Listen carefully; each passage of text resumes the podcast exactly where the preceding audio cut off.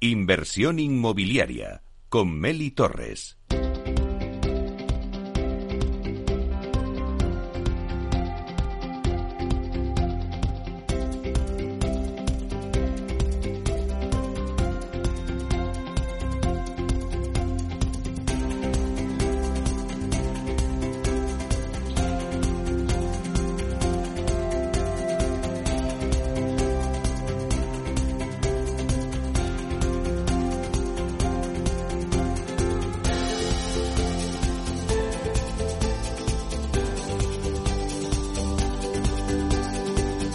En inversión inmobiliaria empezamos la casa por el tejado.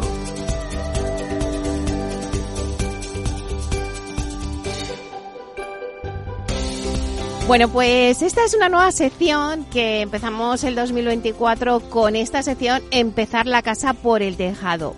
Y nos va a acompañar todos los primeros jueves de cada mes. Tenemos aquí en directo a José Antonio Pérez, que es doctor en economía y director y profesor de la Escuela de Negocios Real Estate Business School. Vamos a darle la bienvenida. Buenos días, José Antonio. Buenos días, Meli. Bien hallado que casi no llegamos. Si es que la AVE al final siempre hay retrasos. Eso ocurre cuando por una vía circulan más trenes, pues se producen saturaciones, pero afortunadamente al minuto, gracias al taxista.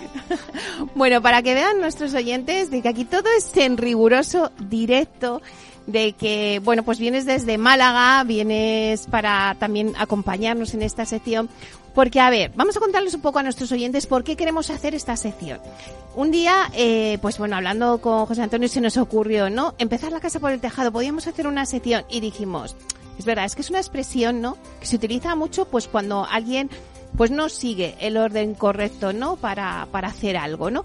Entonces dijimos, oye, pues eh, tenemos que contar un poco lo que está pasando en el sector inmobiliario, eh, pero un poco esa connotación política y económica, ¿no? Que tú sabes tanto y que yo creo que, que de aquí podemos sacar cosas interesantes. Podemos ver un poco lo que está pasando, eh, titulares que se están dando en torno al, al sector de la vivienda, en, en el sector en general, y poder analizarlo contigo, ¿no?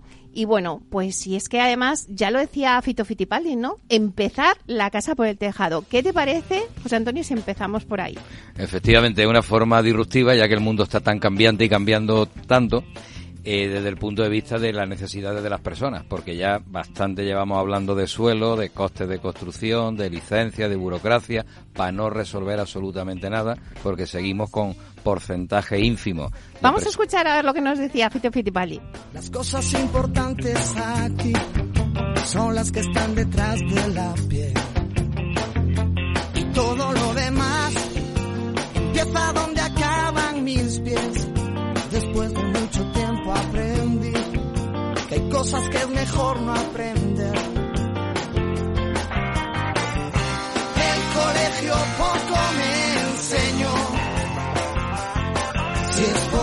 Esos libros, nunca aprendo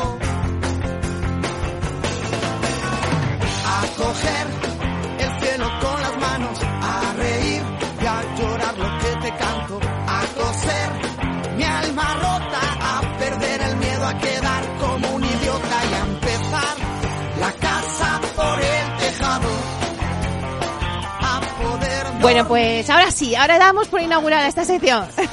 pues Antonio, cuéntanos. Muy bien, magnífica selección que me ha llevado a mis tiempos adolescentes de guateque y de fiestas en, en casa de, los abuelos, que las que se iban quedando medio vacías, que teníamos que reparar para las navidades y las fiestas esas. Bueno, dicho eso, la casa por el tejado, como bien dice la canción, es aspirar a los sueños, es llegar a como decía el derecho romano, desde el suelo hasta el cielo, todo es mi esa propiedad privada o ese aprovechamiento urbanístico. Bueno, lo que se trata de empezar por las necesidades de los clientes, que las pirámides de población no son pirámides de población en el mundo desarrollado, en España, en Europa, en el hemisferio norte y hay que ayudar a donde todavía hay unas grandes pirámides con esos intercambios de migración y demás. Luego, mm, eh, esto no va es cuestión de construir por construir, que tampoco somos capaces de superar esas 100.000 a nivel nacional. Se están formando 200.000 hogares, no lo estamos satisfaciendo, los precios se están incrementando consecuencia de aquella demanda que puede pagarlo y quiere pagarlo por falta de oferta creo que está, es tan evidente la falta de vivienda social, vivienda por necesidades emergentes, vivienda asequible, vivienda libre igualmente, aunque ahí se va regulando el mercado por sí solo, que hay que pensar en los perfiles de clientes, sus necesidades, no solo jóvenes mayores, que son los nómadas digitales, que es el turismo residencial o no, el turismo climático, el cultural, el de ocio, es decir, la longevidad trae consigo otros formatos de vida, hablamos de co-living, de coworking, esa es la casa por el tejado. Y a partir de ahí se diseña, se encaja y se adapta. Y podemos llegar al artículo 47 si queremos, o al capítulo 3 del título 1, donde precisamente llegar de la casa por el tejado al desarrollo de la construcción y de la, los hogares para las unidades familiares retroalimenta, no olvidemos el artículo 45 y 47 delante del 49, que es pleno empleo, es desarrollo y mantenimiento y mejora del medio ambiente, que son los recursos naturales, y es inculcar la educación por el deporte, la cultura y el patrimonio. Y eso solo se consigue cuando se redistribuye la riqueza, como hace la construcción, no solo obviamente en las grandes ciudades y en las capitales, sino en cualquier rincón de nuestro país, porque ahí están los ciudadanos y está el entorno natural y está la forma de vida. Gracias a que hoy la tecnología, y vengo de Málaga con todo su desarrollo de parque tecnológico, que afortunadamente lo empezamos a, a, la albura, a la par que se desarrollaba y se hacía la Expo del 92 en Sevilla, por aquello que Málaga también tenía que tener algo más, pues gracias a que apostamos y nos permitieron apostar al mundo tecnológico, que hoy hace que la tecnología se pueda estar conectada de cualquier punto del mundo. Ya no solo hablo de España, porque esto es extensible a muchos rincones, solo que con regímenes jurídicos y, y estructuras de propiedad privada. Claro, es que, eh, José Antonio, al final la vivienda se ha convertido en un arma política, ¿no? Cuando hay campañas, todo el mundo pues eh, lo utiliza, ¿no? Y al final es un bien social que todo el mundo tiene que tener, pues derecho a tener su propia vivienda. Si te parece, vamos a repasar titulares, ¿no? Hemos empezado el 2024 y, y el gobierno, pues, eh, bueno, ha ofrecido al alcalde de Madrid un gran pacto por la vivienda. Mira, esto es algo que lleva diciendo Carolina Roca desde Asprima mucho tiempo. Hay que crear un gran pacto por la vivienda me gustaría que lo analizáramos, porque no sé si al final esto se va a quedar pues en una campaña política o al final, eh, bueno, pues va a cuajar y, se van a poder ver soluciones. ¿Tú qué piensas? Bueno, yo creo, por supuesto, uh, compartiendo contigo, no que lo lleva diciendo Carolina Roca, sino que lo lleva eh, padeciendo, sufriendo, desarrollando en su empresa familiar privada como presidenta de Asprima defendiendo la capa espada con el último informe presentado con su validez científica y demás se corrobora y se demuestra y además este viernes en el máster estamos con Carolina también creando ese espacio de, de, reflexión entre los alumnos para que dentro de nuestra humilde aportación al sector, en cualquier rincón de España se pueda ir desarrollando modelos viables de vivienda asequible. Porque vuelvo a repetir, la vivienda de lujo, el mundo de la renta libre se equilibra por sí solo entre la oferta y la demanda solvente, donde hay que atender, y ahí está la, tanto la actividad pública como la colaboración público-privada, que empieza también entre los técnicos privados y públicos a entendernos, y, y a nivel político, a nivel para poder desarrollar esas necesidades para esas otras capas sociales que teniendo unos niveles de renta según la economía de nuestro país, salarios mínimos interprofesionales y todo eso, tienen que tener su acceso a esa vivienda digna, como dice el artículo 47. Y ese artículo 47 tiene dos párrafos más que dice los poderes públicos regularán el uso del suelo para evitar la especulación. Entonces yo me pregunto, ¿las subastas públicas qué son? ¿Regular los usos del suelo o favorecer la especulación al mejor postor? Sobre suelos públicos estoy hablando. Es decir, los párrafos hay que cogerlo en su justa medida cada uno de ellos. Y además, respetar y consolidar el medio ambiente y los aprovechamientos públicos, los suelos de equipamiento y dotacionales criando malvas como hay por toda España, no son para usos deportivos, co-living, co-housing y demás. Decir, ya está bien de titulares, ya está bien de noticias, están las estadísticas del INE, hablo de estadística oficial exclusivamente del Ministerio de Fomento, que demuestran cómo ha desaparecido la construcción de vivienda protegida en este país. Y hasta el año 92, cuando yo echaba los dientes en el sector inmobiliario después de la cuna, que nací en esa cuna familiar a nivel local, obviamente, y bueno, con 50 viviendas año en un municipio de 20.000 habitantes que atiende su demanda y tal, fabricábamos el 50% de VPO con el banco hipotecario financiado y con condiciones resolutorias que se le financiaba a los jóvenes y que algunos de ellos sin empleo empezaban a trabajar de peones, que se pagaban las letras de sus viviendas y tal que gracias a eso hay hoy un parque de viviendas de más de 14 millones libres de carga en propiedad de los particulares. Y es decir, estoy analizando y hablando rápidamente con más de 30 años que la política de vivienda protegida en sus distintos regímenes social y en colaboración privada ha ido cayendo hasta frioleras de no más de 5.000 viviendas año. 5.000 viviendas año no llega ni al 10% de las viviendas que se están terminando. Y si habla de la social mínima. Mira, ahora que estás hablando de la VPO, también he leído algún titular. Sabes que Beatriz Toribio ahora es la secretaria general de la PC España.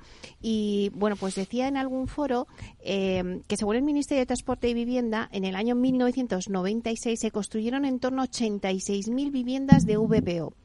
Y en el año 2023 apenas 9.000. Eh, bueno, pues afirmaba ¿no? con esas declaraciones que estamos ante un auténtico desplome de la construcción de vivienda protegida en España. Es verdad que ya eh, por comunidades aquí en la Comunidad de Madrid se ha hablado ya de mejorar el módulo ¿no? de, VPO, pero claro, es que, es que esto, es, esto está atascado. Los ciudadanos, afortunadamente, cada día tenemos más acceso a la información para que nos ayude eso a mejorar nuestro talento y el conocimiento de causa. Luego decidamos con los votos a quienes ponemos y a quienes quitamos. Ya estamos viendo lo que ocurre cuando los desgobiernos están encima de la mesa, ¿no? se produce lo contrario en la democracia. La minoría manda sobre la mayoría. Auténticas aberraciones, valga la expresión de la casa por el tejado. En política estamos igual, empezando por las nubes, ¿no? Bueno, eh, digo esto porque con esos desgobiernos, minimizaciones en los conceptos de vivienda, en esos porcentajes que están ahí, los costes de construcción se van adaptando de la forma más eficiente. El módulo, cuando si se quiere fabricar vivienda que esté tasada en un precio determinado, tiene que estar actualizado, pero la gran clave es el precio del suelo. El ciudadano lo está viendo a todas luces. A ver, si hoy por 100, por 1000 euros metro cuadrado, por hablar de una cifra que todo el mundo pueda, eh, con forma, con industrialización, con forma tradicional, donde se pueda, se construye un metro de espacio habitable totalmente terminado conforme a ley, multiplicamos el número de metros según necesidad de esa unidad familiar y entonces a partir de ahí el resto es el valor del suelo. Y eso se amortiza en los costes financieros de hoy, que es una decisión política, poner el tipo de interés que le hemos tenido al 0% negativo. Si la, me sigue eh, el oyente, si cada metro cuadrado son mil euros, por hablar en metros cuadrados, y cada cual que quiera mil metros porque pueda pagarlo o los comparta, cada metro cuadrado mil euros, a un 10% sería pagar 100 euros al año para devolver los intereses, porque un fondo de, ahorro, de deuda, un fondo de inversión que es el ahorro del mundo, nunca tiene que recuperar el dinero, sí los intereses, porque tiene que pagar a sus partícipes, pero el dinero mm, nos vamos a otra, mm, o los ahorradores se van a otra mejor vida y se suele quedar aquí parte de él. Luego, no estamos conectando bien ese mercado financiero que es el ahorro del mundo y, permite la inversión para no tener que tirar de déficit, de presupuestos generales del Estado, pero sí enganchar esas cosas. En Málaga estamos dando ejemplos ya no solo con pactos, sino con realidades, con constructoras privadas en el SUSTE 8, con firmas que, han que están aquí, que están en el entorno de la escuela, que las podemos nombrar cuando queramos, porque además ya es públicamente y lo tenemos publicado en LinkedIn esos ejemplos y, hemos participado en otras comunidades autónomas que están empezando a copiar mm, y está la ley está encima de la mesa está la ley de contratos públicos concesiones administrativas derechos de superficie suelos públicos por millones en el SEPE en la SARE es decir ya está bien. Y en esos pactos por la vivienda no es cuestión de pacto es cuestión de actuar. Y máxime ahora nombra a Carolina Roca presidente de Asprima mujer tu mujer también, que tenía una sensibilidad especial en todo el, un proyecto inmobiliario sin una mujer nunca sale adaptado mm, lo suficiente a las necesidades de la demanda, por muchas circunstancias históricas y antropológicas que tenemos en la relación hombre-mujer y en el concepto de unidad familiar. Dicho, o el que ocupa ese papel de más sensible como ocurre en la moda, ¿no? Dicho eso, ha habido tres ministras de vivienda, que la cita la actual ministra en la nota de prensa. Cita dos, a María Antonia Trujillo, salvo error periodístico, no la cita. Y probablemente fue la que puso el dedo más certero en solucionar problemas que se han ocurrido por la desaparición de la vivienda social. La verdad es que sí. Más noticias que, voy leyendo. Eh, las inmobiliarias piden al gobierno eh, mantener el alquiler de temporada, pero vigilar el fraude. Es que respecto al tema del alquiler, con la ley de vivienda, pues ha habido también muchísima polémica. empezamos el 2024 y ¿qué va a pasar con eso? Esto es otra auténtica barbaridad. Mm, esto no es cuestión de leyes, no es cuestión de normas, no es cuestión de reales decretos, porque poner una ley de vivienda sin aportar parque público de vivienda para necesidades de emergencia social por adversidades de la vida, igual que están los albergues, igual que están otros conceptos, pues, pues, ¿de qué sirve? Eh, porque estamos ante una situación que creemos que los votos y la política es mediática y es con el Facebook y es con los titulares. Hombre, yo creo que el sentido común, a medida que se va madurando los ciudadanos, pues va mucho más allá de todo eso, ¿no? De esa realidad virtual, porque la, nuestra afortunadamente es muy tangible, ¿no? Eh, dicho eso, si no se provee al mercado de esa vivienda pública en sus necesidades o vía colaboración con constructoras privadas, el poner a precios reales de mercado, que haya disponibilidad según los niveles de renta, es absurdo. Se está hablando ahora de mejorar el desempleo, de mejorar el salario mínimo. Pues en proporción, las cuotas dedicadas a alquileres o mm, amortizar hipoteca, aquellos que quieran embarcarse en tener aquí un, un patrimonio estable, tienen que ser proporcionales. Por eso digo, y, el título del programa, como hablábamos, Meli, muchas de las ferias que nos hemos encontrado, la casa por el tejado es empezar por los sueños de las personas, por lo que ingresan mensualmente en sus unidades familiares y porque un porcentaje que está en el Antiguo Testamento establecido, libro levítico y de números, donde dice con mm, no es religión católica lo que estoy hablando, precisamente es la PEA judía la que lo defiende y lo demuestra en sus negocios un tercio de la renta para la vivienda, un tercio para vivir y un tercio para ahorrar. Si no se crean desequilibrio. Y un tercio para la vivienda quiere decir que si alguien ingresa mil euros al mes, por 300 euros mensuales tiene que tener un espacio digno donde descansar, donde desarrollar su talento y donde seguir aportando a la sociedad mm, su trabajo o, su generación de riqueza. Y si es el alquiler, pues son cuotas parecidas, que son las mismas cuotas financieras que emplea la banca para decir si eres solvente o no según la cuota hipotecaria. Y la cuota hipotecaria es un invento científico, que el papel lo aguanta todo, que cuanto más años alarga la hipoteca y más bajo el, tipo de interés, más solvente eres.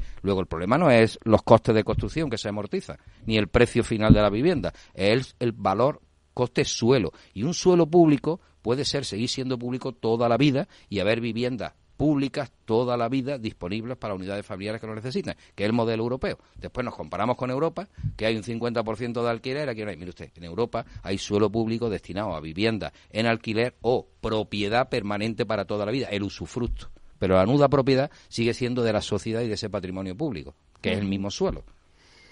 Pues si te parece, ya que tenemos aquí a, David Ortega, que también es director del máster inmobiliario de, Real Estate Business School, eh, vamos a preguntarle, porque David, eh, arrancasteis eh, el año con el pulsímetro inmobiliario típico vuestro, que vosotros realizáis, y ahí analizasteis un poco las tendencias del sector inmobiliario. Lo arrancasteis el MBA en Málaga. Cuéntanos un poquito, David, pues esas tendencias que vosotros le habéis dicho a los alumnos, ahora trasládanoslas nosotros aquí a nuestros oyentes.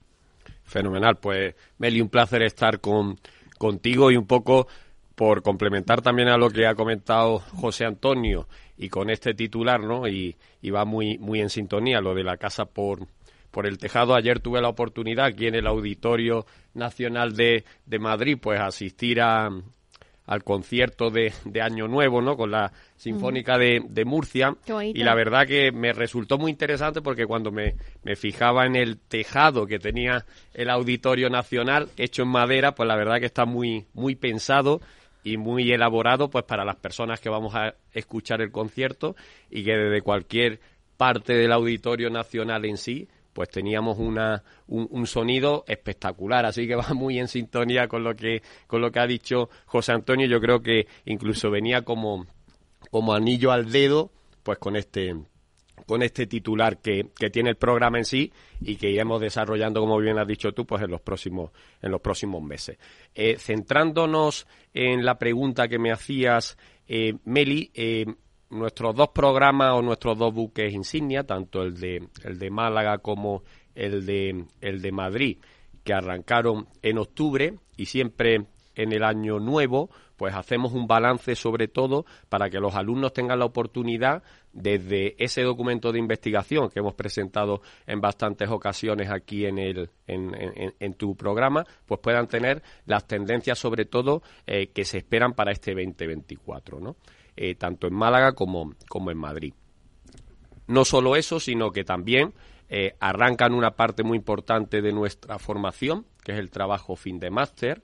El trabajo fin de máster, la verdad que siempre gira en torno a estos valores que dice eh, José Antonio de los sueños de los moradores de las viviendas, ¿no? Y año a año eh, no deja de repetirse que el tema del senior living, el tema del co-living, incluso tema de gambling, es decir, nuevos incluso modelos o nuevas necesidades, incluso tema de data center, ¿no? Cogen, cogen actualidades, ¿no? Y siempre desde la dirección del máster y desde Real Estate Business School hacemos una, eh, una clara apuesta porque el alumno en realidad identifique cuáles son los sueños o cuáles son las necesidades que tiene el mercado, ¿no? Y nuestros programas, pues en sí, o los trabajos fin de máster se, se adaptan a, esa, a esas necesidades.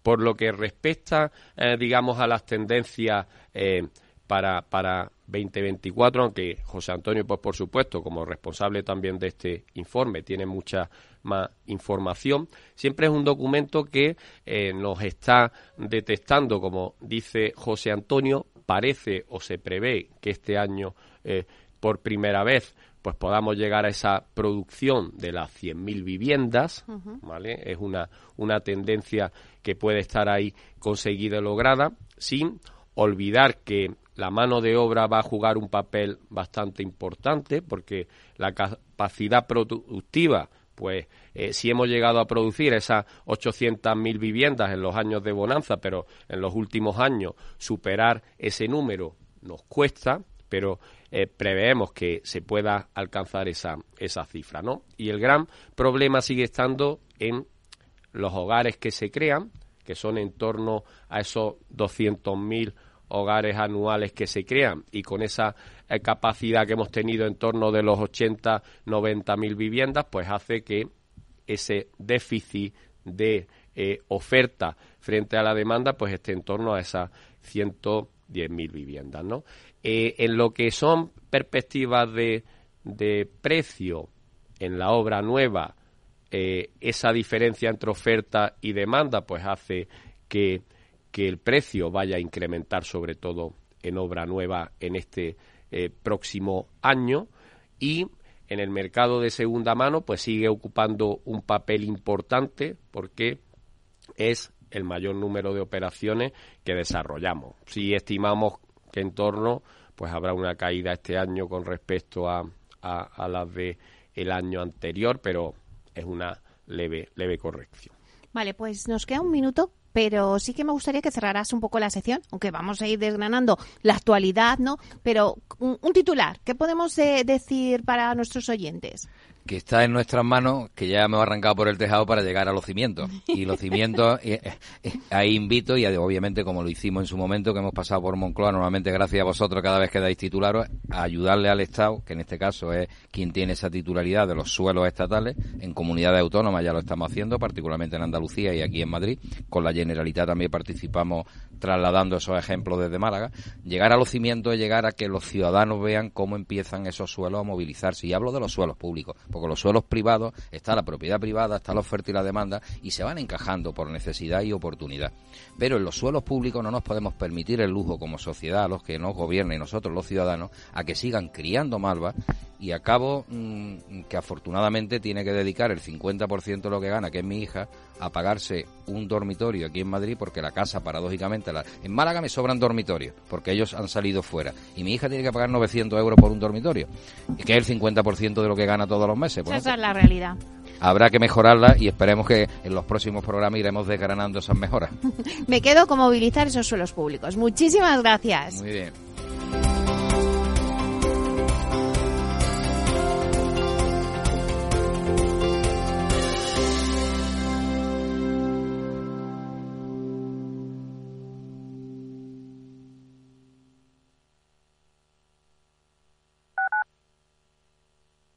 Capital Radio 103.2 si quieres adelantarte a los cambios económicos, digitales y empresariales, escucha After Work. El programa de Capital Radio para profesionales, pymes y emprendedores que te ayudará a entender el momento presente y a tomar decisiones para el futuro inmediato. De lunes a jueves, de 7 a 8 de la tarde, con Eduardo Castillo.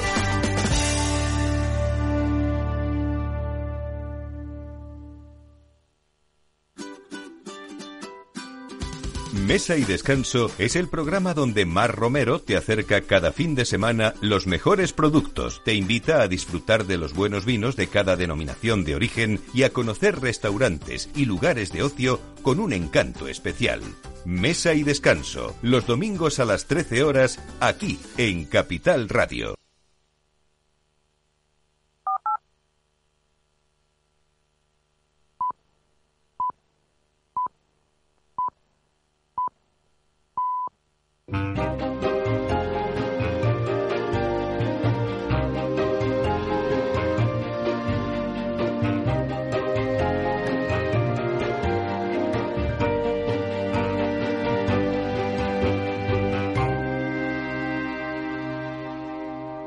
Inversión inmobiliaria con Meli Torres.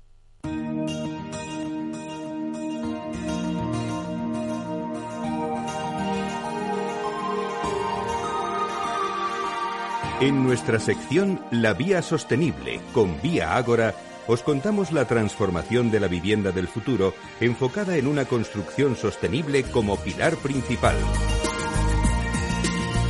Pues hoy en la Vía Sostenible hablamos de vivienda de protección oficial de VPO y nos vamos a ir con Vía Ágora hasta la localidad de Entre Núcleos, en Sevilla, donde allí tiene dos promociones. Eh, es verdad que a los promotores no les salen las cuentas. Hoy en día es muy complicado rentabilizar una promoción de vivienda protegida, tanto para venta como para el alquiler. A la pendiente revisión de los módulos de la vivienda protegida en muchas comunidades autónomas se suma además el incremento de los costes de construcción, la falta de mano de obra y un aumento significativo del coste de la financiación. No obstante, algunas promotoras, como es el caso de Vía Ágora, cuya misión principal es facilitar el acceso a la vivienda, tienen proyectos en marcha de viviendas de protección oficial o con algún tipo de protección. Bueno, pues para hablarnos de todo ello, hoy tenemos con nosotros en directo a Sonia Díaz, que es delegada de Andalucía de Vía Ágora. Vamos a darle la bienvenida. Buenos días, Sonia. Buenos días, Meli. Bueno, mira, eh, estaba diciendo en la introducción que se habla mucho de la problemática que hay en torno a la vivienda protegida.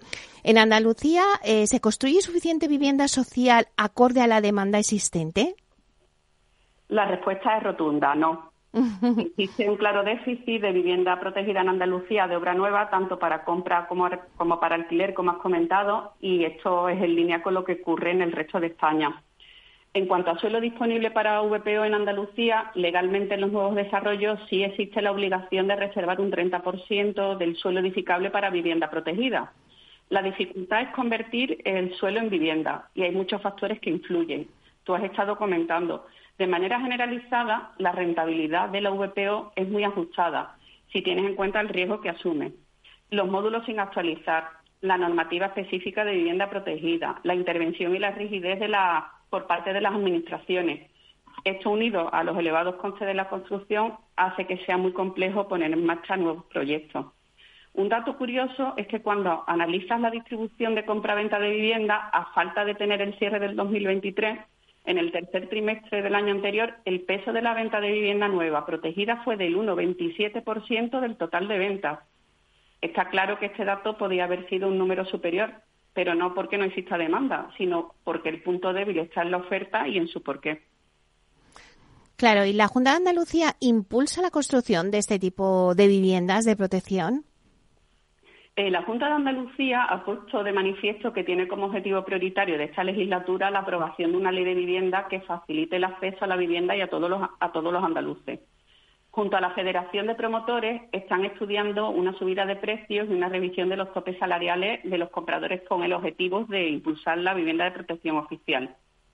Una realidad es que en 2023 se ha puesto en marcha en Andalucía el programa Garantía Vivienda Joven, que está dotado con 20 millones de euros y que tiene el objetivo de facilitar el acceso a la primera vivienda en propiedad a personas físicas mayores de edad hasta 35 años.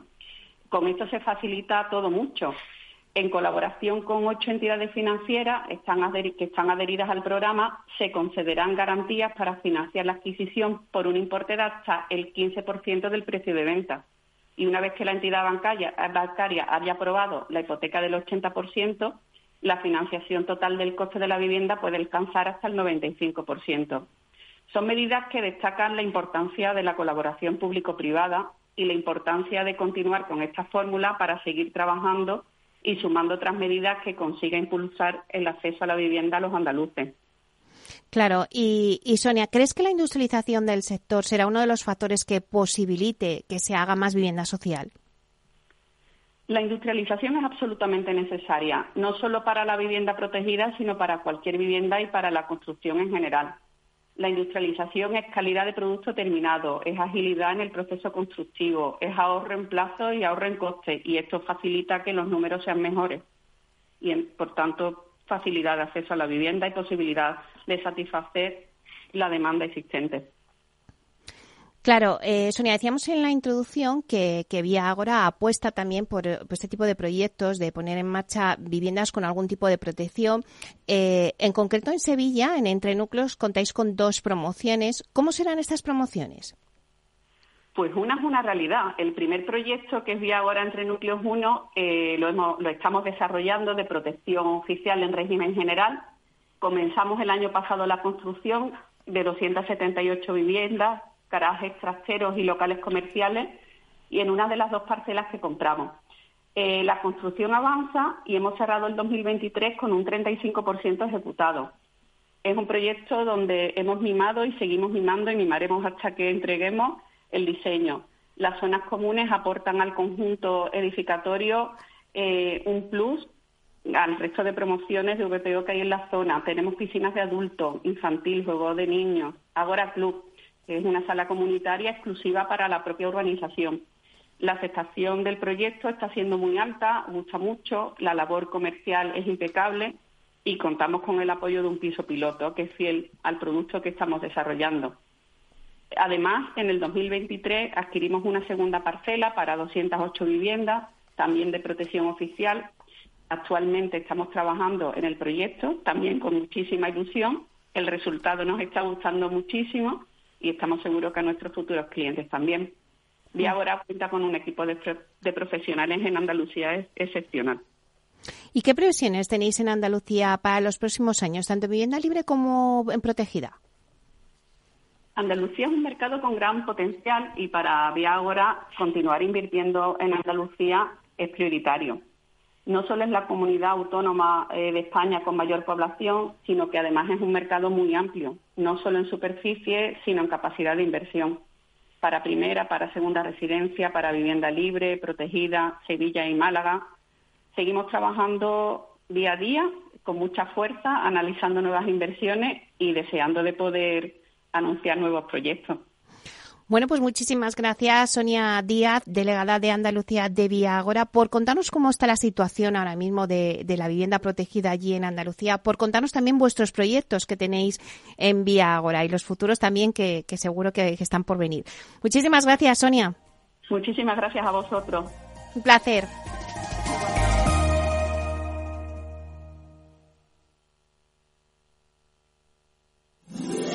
Todos los lunes a las 12, en directo en Capital Radio, la actualidad de personas y empresas en el Foro de los Recursos Humanos, primer espacio en la radio y en Internet dedicado a la gestión de personas y directivos en nuestro país. Pero más que nunca nos toca hablar de aspectos humanos. Voces acreditadas, profesionales del sector, empresas destacadas, empleados, líderes, todo sobre los recursos humanos. Un año más estamos con todos ustedes eh, en este espacio único en la radio y en nuestros contenidos dedicados a la diversidad. En la radio siempre en directo desde hace 18 años. Antena de Oro 2020. El Foro de los Recursos Humanos. Los lunes a las 12. Con Francisco García Cabello. Inversión inmobiliaria. Con Meli Torres. Una piscina infinita, una terraza con vistas, un gran salón para invitar a la familia o todo a la vez. No importa lo que estés buscando para tu nueva casa, en Aedas Homes lo hacemos realidad. Entra en aedashomes.com y sal de la fila de los que sueñan. Aedas Homes, tu casa, por fin.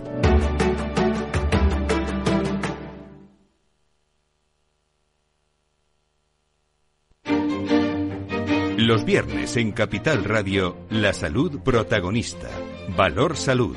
Industria, pacientes, profesionales y directivos del sector. Investigación y todas las áreas del mundo de la salud y sanidad con los expertos y destacadas empresas. Valor Salud. Cada viernes a las 10 de la mañana, la salud protagonista con contenidos claves y un estilo propio. Valor Salud. Con Francisco García Cabello.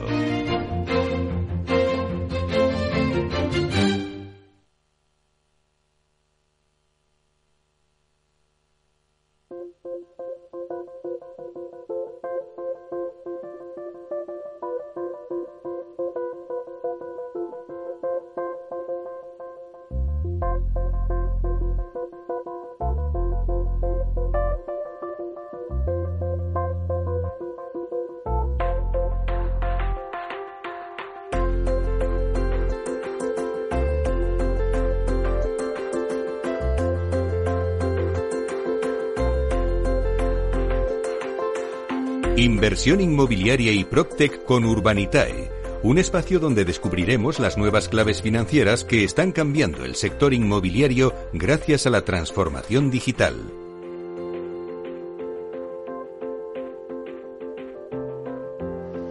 Pues ahora en nuestro espacio Inversión Inmobiliaria y Proctec con Urbanitae vamos a daros las nuevas claves financieras que están cambiando el sector inmobiliario gracias a la transformación digital. ¿Y quién mejor para contarnos qué se cuece en este sector que Diego Bestar, que es consejero delegado y fundador de Urbanitae, la plataforma Protec de financiación participativa autorizada y supervisada por la CNMV, que se ha posicionado ya como la plataforma de crowdfunding inmobiliario más valorada en Europa? Vamos a dar la bienvenida a Diego. Buenos días, Diego. ¿Qué tal, Meli? Buenos días. Un placer estar aquí. Bueno, lo primero, feliz año porque no nos habíamos hablado desde entonces, así que espero que hayas tenido unas muy buenas navidades eh, y que, bueno, pues empecemos el 2024 con fuerza. Pues mira, la verdad es que no me puedo quejar para nada. De hecho, he cogido incluso algo de color estas navidades porque he dado el salto al otro lado del Atlántico a visitar a la familia en Estados Unidos y tengo la suerte de que la familia ya está en Florida. Así que me ha dado incluso un poco el sol. Bueno, pues la verdad es que eso está muy bien porque acabasteis eh, 2023 eh, muy bien para Urbanitae, eh, pero todo parece indicar que 2024 seguirá por el mismo camino porque cada vez son más los inversores que confían en vuestra plataforma.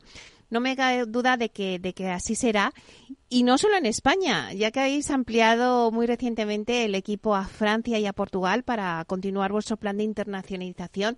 Si te parece, vamos a hablar de ello. La primera noticia, ya nos fuimos en el 2023 con esta noticia con vosotros. Eh, ya nos avanzasteis algunos detalles. Pepe nos dijo en el último programa, pues un poco vuestro plan de internacionalización. Pero aprovechando que te tenemos hoy aquí, eh, empezando este 2024, pues me gustaría contar contigo eh, a los oyentes esta noticia tan importante para vuestra plataforma. Cuéntanos un poquito cómo está siendo la acogida de esa salida internacional de Urbanitae. Bueno, pues la verdad es que eh, es algo que llevamos ya planificando mucho tiempo, ¿no? De hecho, fuimos la, primera plataforma española en, obtener la autorización para, operar en toda Europa. Con lo cual es algo que siempre hemos, eh, bueno, desde, desde ya desde su momento, desde hace más de un año eh, que obtuvimos la autorización, ya teníamos planificado hacer. Muy a nuestro estilo lo hemos ido haciendo despacito, sin prisa, pero sin pausa, como aquel que dice. Y, bueno, pues el montar cualquier eh, empresa o cualquier eh, plan siempre pasa por encontrar a las personas adecuadas, ¿no?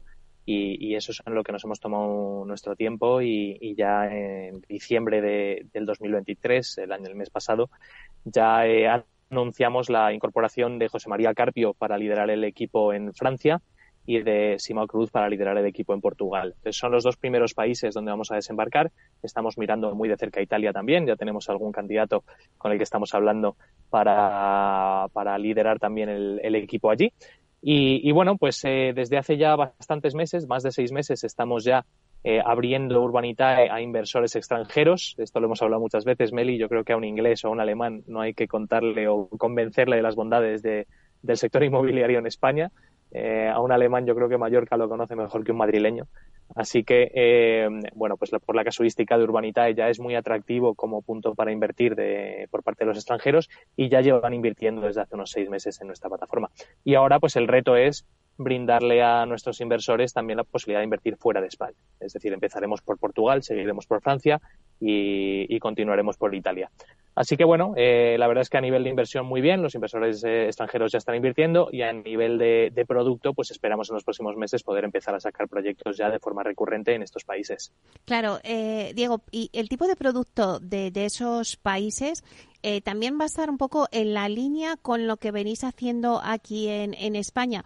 Os vais a dedicar sobre todo pues también a, la vivienda, a activos en renta. ¿Cómo va a ser el tipo de producto que vais a ofrecer?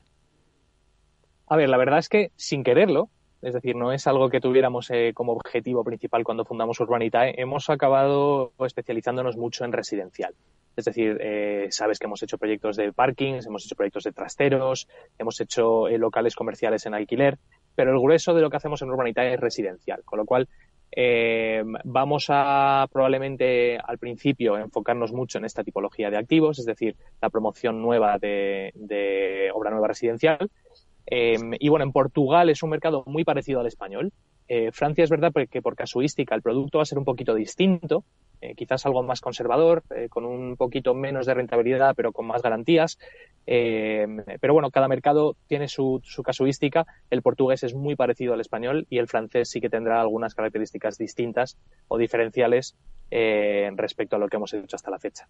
Claro, porque cuando dices que el mercado de Portugal es eh, muy parecido al español, eh, cuéntanos un poquito. ¿Allí se está viviendo con las mismas rentabilidades que puedes obtener a lo mejor aquí en, vivienda de obra nueva? ¿Hay necesidad, como pasa aquí, esa bueno diferencia entre la oferta y la demanda? ¿También pasa allí en Portugal?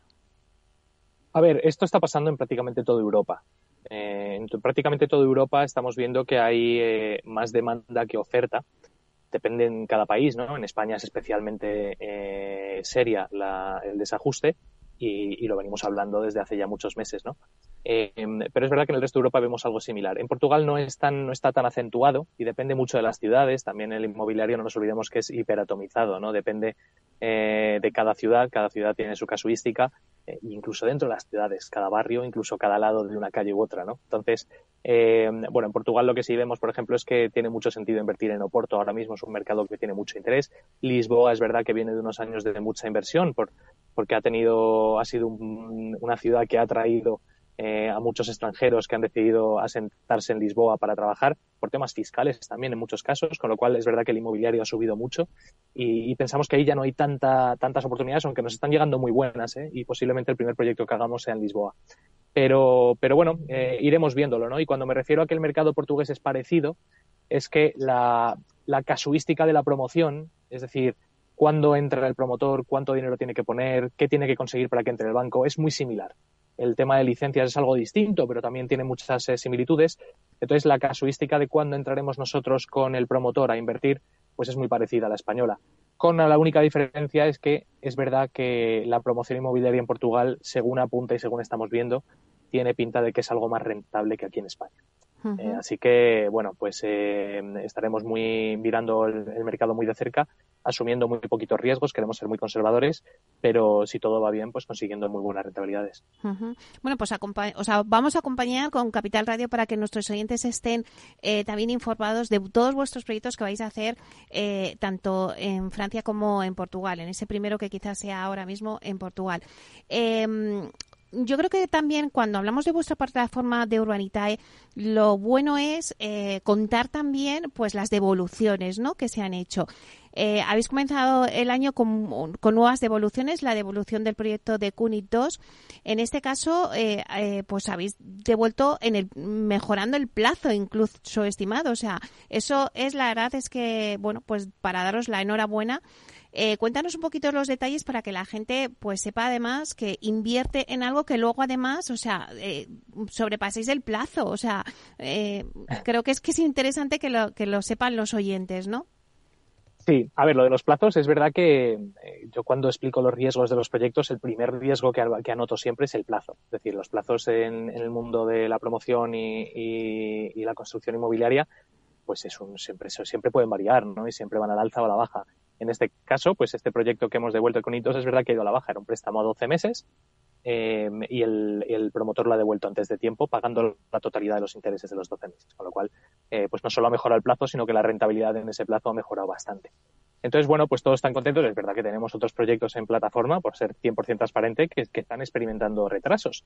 Y esto, pues, eh, en la promoción inmobiliaria es de esperar, e insisto, lo decimos siempre en todos los proyectos.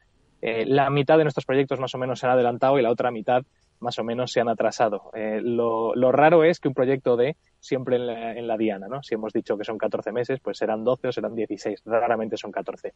Así que, bueno, son estimaciones. Es verdad que en proyectos de deuda como el de Cunit suele, suele haber menos varianta eh, o suele, suele variar menos el plazo eh, y suele cumplirse. Pero, pero bueno, eh, es muy buena noticia y para arrancar el año pues es excelente, ¿no? Dicho esto, el año pasado devolvimos eh, más de 25 millones de euros y la TIR media conseguida es superior al 16% en esos proyectos. Así que, oye, invertir en el sector inmobiliario con el nivel de garantías que tiene y conseguir una rentabilidad como esa, hoy por hoy yo creo que, es una grandísima noticia. Estamos encantados de, poder dar esa oportunidad a los inversores. Diego, este año 2023 también hemos hablado mucho de Málaga, ¿no? Ahí ha sido un foco muy importante. Supongo que también en el 2024 vamos a tener que hablar mucho de Málaga. Em, el último programa con vosotros en inversión inmobiliaria nos hablasteis de que lanzasteis también un proyecto en Málaga, un proyecto de deuda. Yo no sé eh, si ya se ha finalizado o cuéntanos un poco qué acogida ha tenido finalmente. Recuérdanos un poco en qué consistía la operación. Sí, pues eh, la verdad es que hemos tenido mucho, mucha exposición a, la zona de Málaga. En Marbella hemos hecho varias casas. Eh, lo que hemos visto, sobre todo hacia la segunda mitad del año pasado, es que tenía muchísimo sentido inmobiliario invertir en, lujo. y lujo yo creo que quizás se queda un poco corto. Es decir, hablaríamos de super lujo. Hemos hecho villas en las que hemos invertido 5 o 6 millones de euros eh, y que se van a, se pretenden vender por más de 10 millones, ¿no? Entonces, eh, lo que hemos visto es que están funcionando muy bien. Hay un, nicho de mercado ahí muy potente. Con la subida de tipos de interés y el endurecimiento de la entrada a, sobre todo la clase media a, comprar vivienda, eh, pues obviamente se enfría un poco la demanda porque la gente no puede acceder tan libremente a comprar ¿Y dónde tiene sentido enfocarse como inversor? Pues ir al lujo. Y nosotros lo bueno que tenemos en Urbanita es que tenemos la, flexibilidad de ir moviéndonos según nos marca el mercado e invertir donde más sentido tiene. ¿no? Entonces, pues el último proyecto del año eh, pasado, que fue el proyecto Gate 3, eh, como dices, en, eh, fue en Benavis, y mm. fue un préstamo que le dimos al promotor para construir. el promotor ya tenía comprado tres parcelas, iba a construir tres casas de lujo y le prestamos eh, 2,8 millones de euros en un primer tramo. Luego habrá más tramos para ir seguir construyendo eh, para construir estas tres casas de lujo. ¿no? O sea que, eh, bueno, el año pasado fue el año de, de, las villas de lujo y este año 2024 pues veremos qué nos depara, ¿no? Pero, pero probablemente sigamos por ahí porque al final está teniendo mucho sentido todo lo que es costa, lujo, no solo compradores españoles sino compradores extranjeros. Claro, este que nos estás contando de Malas es un proyecto de deuda que son los que más han crecido en 2023 en vuestra plataforma, a pesar de que eh, siempre me lo has contado, o sea, sois especialistas en operaciones de equity, pero no sé a qué se debe ese crecimiento en este tipo de proyectos de deuda. Pues mira, Meli, hasta la fecha siempre te he contado que somos especialistas de, equity, pero el otro día miraba los números de cierre del año 2023 y la realidad es que el 50% de, de lo que hicimos el año pasado fue deuda, el 45% fue equity y el 5% fueron rentas.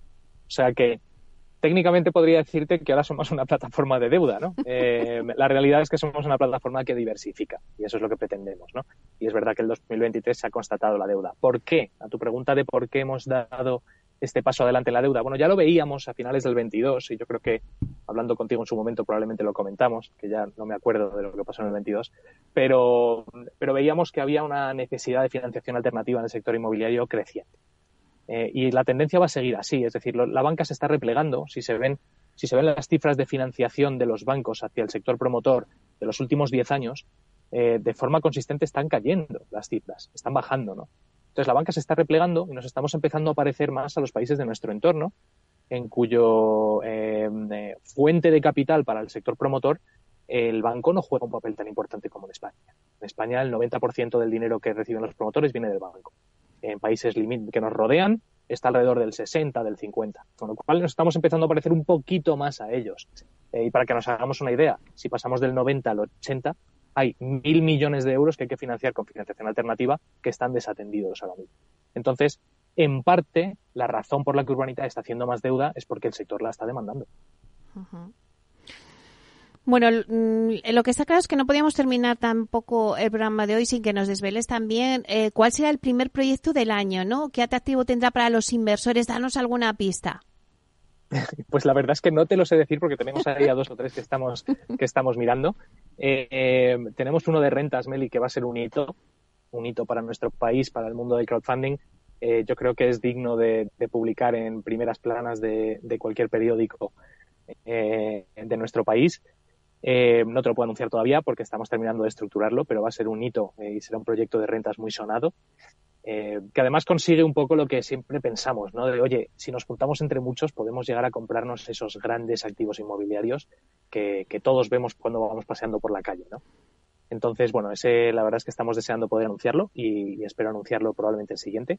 Pero aparte de ese, pues estamos trabajando también en otros dos o tres proyectos de obra nueva residencial con promotores con los que ya hemos trabajado, eh, promotores muy, muy solventes y, bueno, pues esperando poder anunciarlos pronto, a ver si ya a final de esta, bueno, final de esta semana difícil, pero ya la semana que viene, casi con toda la seguridad, anunciaremos el siguiente.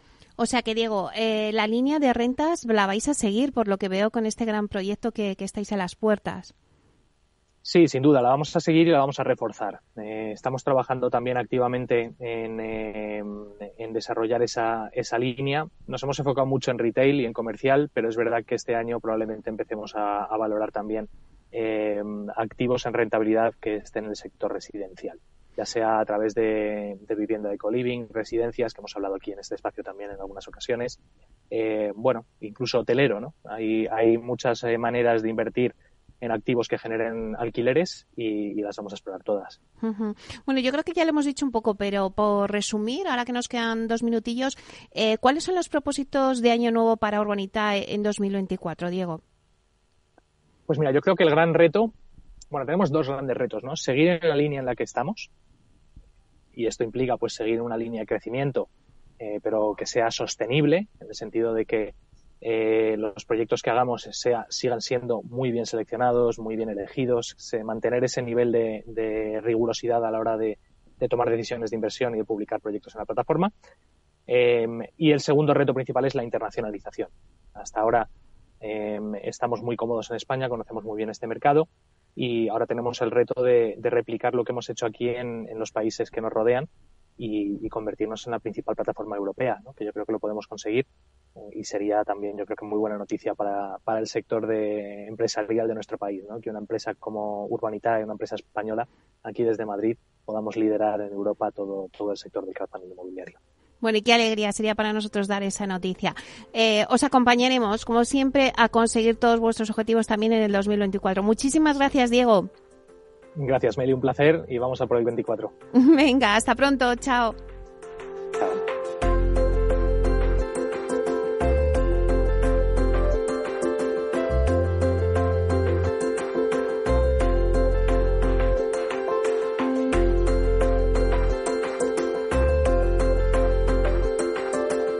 Inversión inmobiliaria con Meli Torres.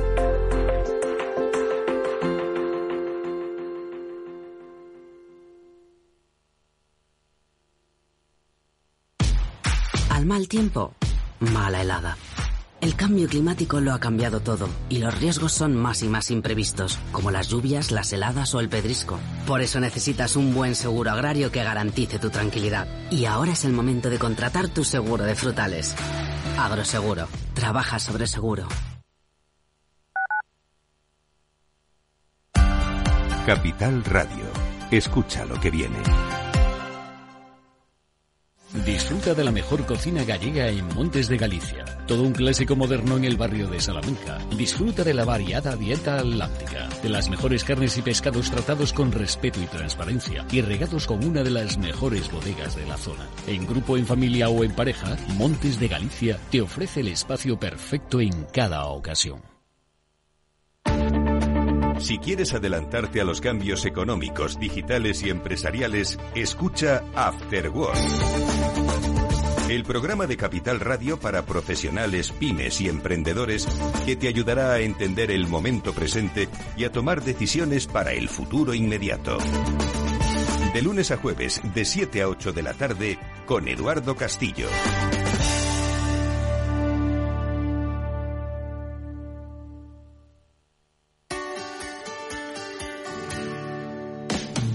Aquí, en Capital Radio, está el programa más divertido y de mayor influencia en el mundo del capital humano. Todos los viernes a la una de la tarde, únete a Humanos en la Oficina, presentado y dirigido por el speaker internacional Miguel Ángel Pérez Laguna. Un programa donde el talento es protagonista en un formato innovador e irresistible que ya se escucha en 13 países. No te lo pierdas.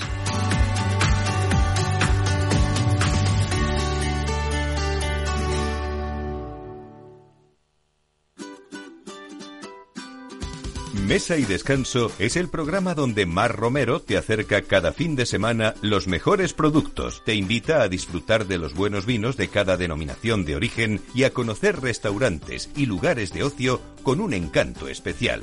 Mesa y Descanso, los domingos a las 13 horas, aquí en Capital Radio.